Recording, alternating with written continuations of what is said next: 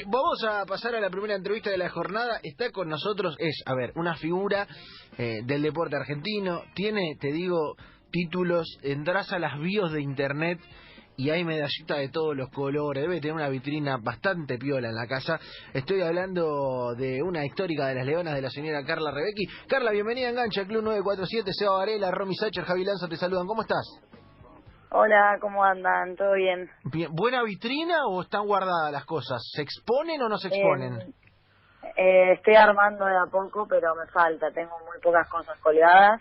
La idea es armar eh, algo un poco mejor, pero bueno, de a poco estoy porque mi marido tiene algunas cosas para colgar, así que entre los dos eh, tenemos que armar un, nuestras vitrinas. Además, es verdad, porque tenés del otro lado también un par de trofeos. Con lo cual, sí. eh, eh, va a haber que hacer una buena vitrina, una señora vitrina. Sí, sí, sí, va a haber que hacer una, una buena. Bien, bien. ¿Y cómo, cómo venimos con la cuarentena? ¿Cómo está la cosa?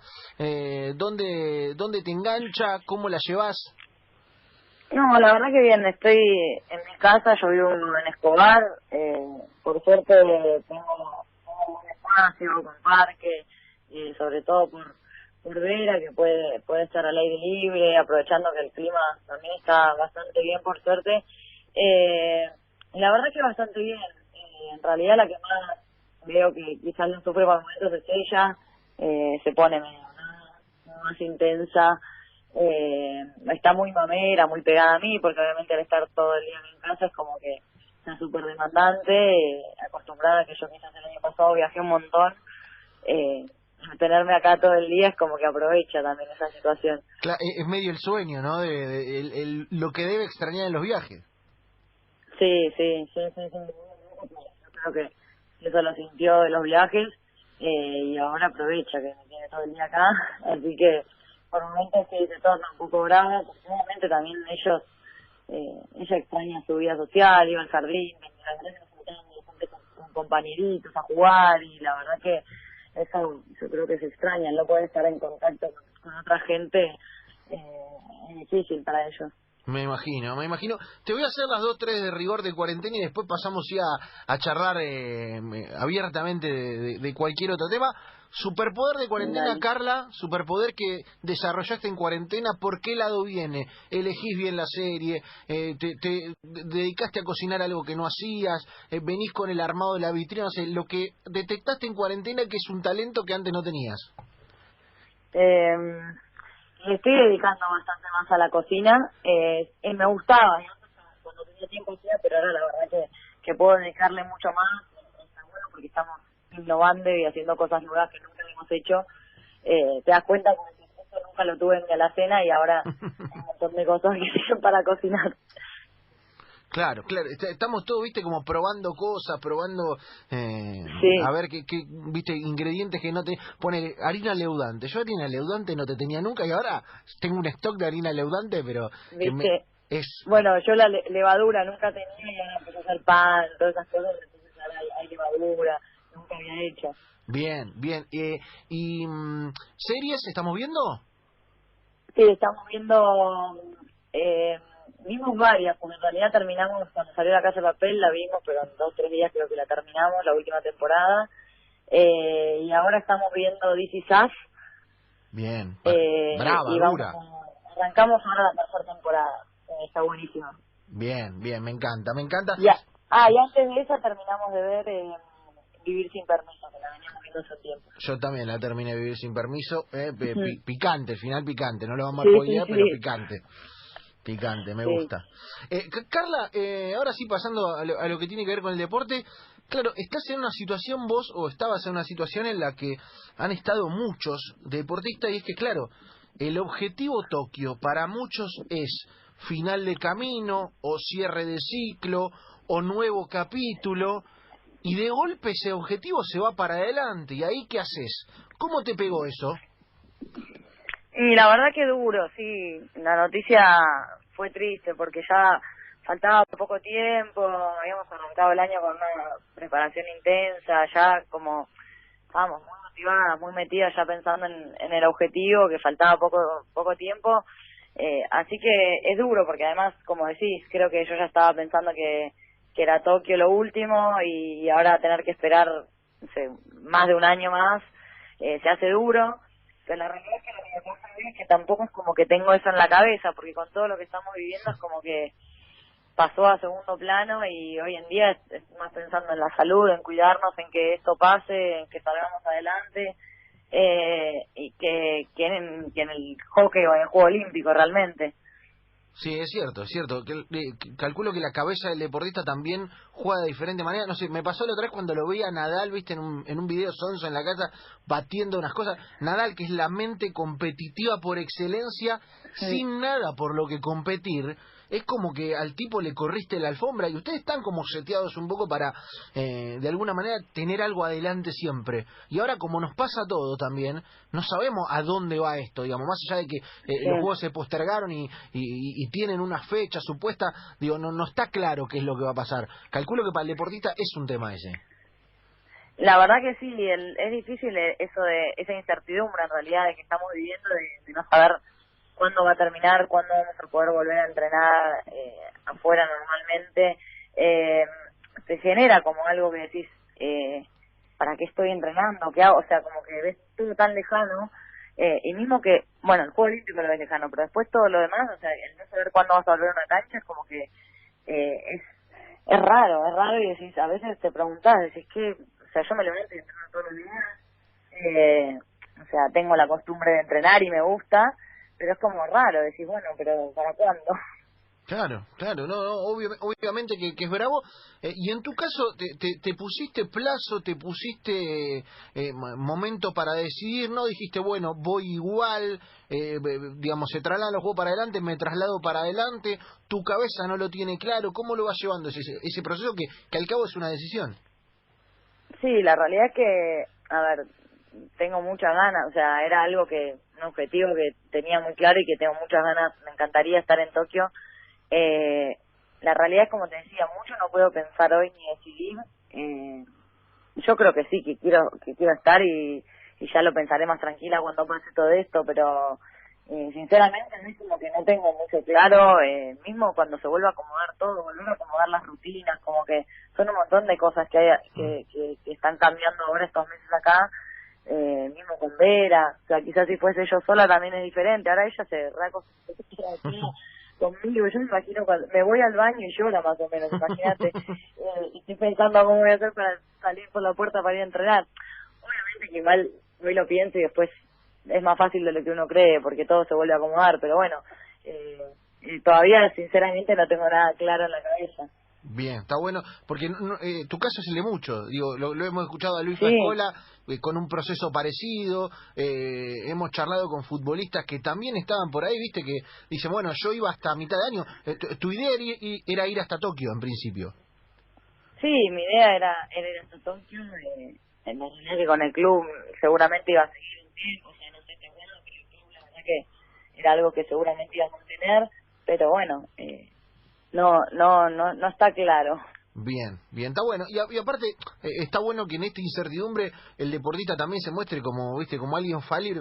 la verdad es que no sé qué voy a hacer, viste, como que eh, uno los ve tan decididos, tan determinados que al final estamos todos en la misma y, y, al deporte no le deja de escapar. Charlamos con Carla Rebecki aquí en el Club 947 en Enganche. Eh, ¿Y cómo, cómo llevas el proceso eh, dentro de lo que es tu deporte? ¿Qué historias te encontrás? Digo, hoy está muy en boga este tema de, obviamente, el fútbol, sabés que ocupa en la agenda una, un espacio a veces desmedido y nos enteramos la historia del jugador que no llega, del ascenso, que esto, que el otro, que cobran, que no cobra. ¿Cómo está el tema eh, eh, en el hockey? ¿Qué historias te enterás?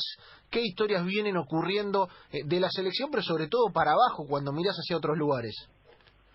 la realidad es que por acá mucho no, se sabe, o sea, está todo frenado, los clubes, bueno, obviamente están cerrados, que eh, van a estar cerrados, imagino que bastante tiempo más, o sea que la actividad de los clubes ni siquiera sé si va a volver este año, capaz que este año ni se juega porque no llegamos a arrancar nosotros el torneo, arrancaba el 15 de marzo y justo esos días antes de la cuarentena, así que se suspendió todo.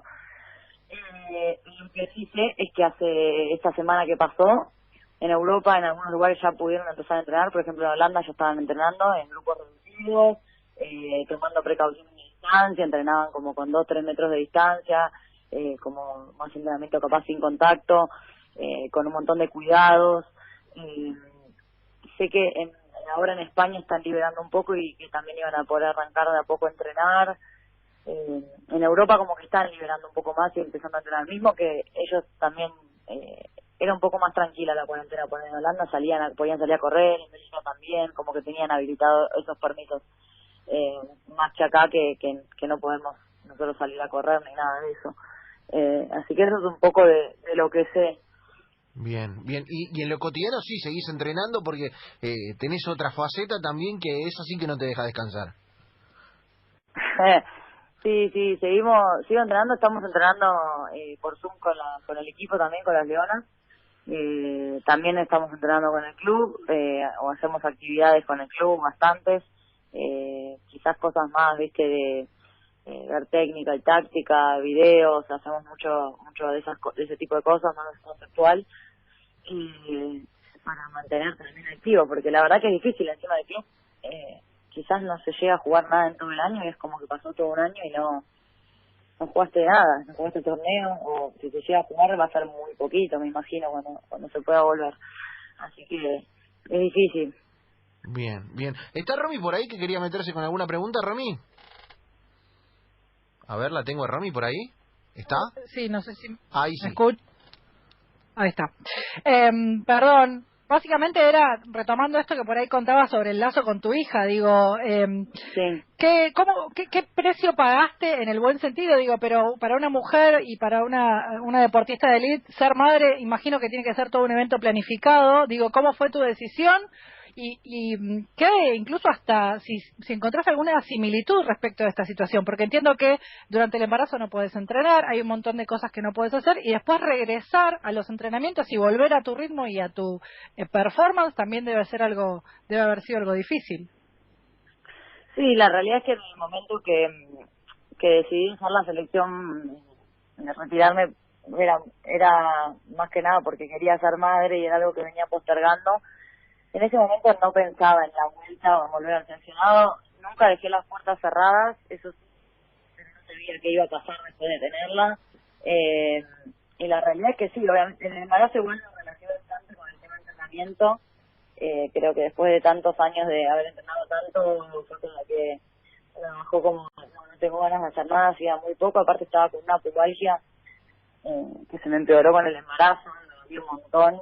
Eh, entonces como que eh, hacía actividades súper tranquilas, igual me aburría porque tenía muchas ganas de hacer actividades, hacer actividades quizás fuertes, entonces era como eh, un poco aburrido. Y comparándolo ahora, en realidad, eh, acá en casa tengo armado un gimnasio, tengo una cinta que me prestaron para correr, tengo, la verdad que estoy re bien equipada para entrenar bien, o sea que puedo entrenar un montón y aprovecho para entrenar todos los días, también es una manera de, de, de pasar de pasar el día, de hacer una actividad más. Eh, creo que nada, eso. Bien, bien, está bueno, está bueno. Carla. ¿Javi? Sí. Sí, quería quería preguntarte por la intensidad del Chaparretei. O sea, es un tipo súper intenso para entrenar. ¿Qué, cómo, ¿Cómo lo notaste o cómo, cómo le pegó a él en eso el, el tema del entrenamiento? No, no, no, ahora la verdad que tranquilo, creo que un poco como, como estamos todos. Eh, eh, no, la verdad que es súper intenso cuando estamos entrenando y las preparaciones son durísimas, pero la realidad es que uno está, está más tranquilo con todo esto. Bien, bien, sí. Me imagino que a todos nos va, viste, nos va ecualizando. ¿eh? La cuarentena es como que eh, de alguna manera le, nos, nos pega para uno y otro lugar. Carla, eh, yéndome para, para, para ir cerrando la nota a esto que dijiste de, la idea de llegar a Tokio, que por ahí sea lo último y, que se te hizo difícil eh, yendo para adelante. Eh, en este tiempo de parate, que por ahí, viste, uno puede mirar para atrás, que uno extraña cosas de su vida cotidiana, ¿te hiciste la idea de qué es lo que vas a extrañar del deporte? Sí, creo que, bueno, al venirse un afuera, como que también eh, unos años afuera de, la, de las leonas eh, y sin hacer, sin hacer, sin jugar al hockey, eh, así que creo que un poco creo que una de las cosas que, que más extrañaba era, era ponerme la camiseta para jugar los partidos, ver los partidos por la tele, eh, realmente hace sentir, eh, extrañar ese momento de especial de ponerte la camiseta, de vivir el himno, de entrar a la cancha, creo que que jugar los partidos, que la competencia es lo que lo que más extrañaba. Bien, bien, está bueno, está bueno. Debe ser eh, un, un, sin igual y sobre todo eh, en un juego olímpico, una competencia de ese estilo. Eh, Carla, te agradecemos por este rato acá en Enganche en el Club 947. Esperemos que, obviamente, siempre con los mejores deseos puedas llegar, puedas hacer y, y, formar parte de ese torneo que, que sin duda preparaste como, como algo distinto. Y mientras tanto, seguimos con el pan, con las series y con lo que venga. Sí, obvio. bueno, muchas gracias a ustedes. Abrazo grande. Chao, chao. Señores, Carla Rebecki, eh, figura del deporte argentino, eh, manda más de las leonas, manda más, figura histórica de las leonas.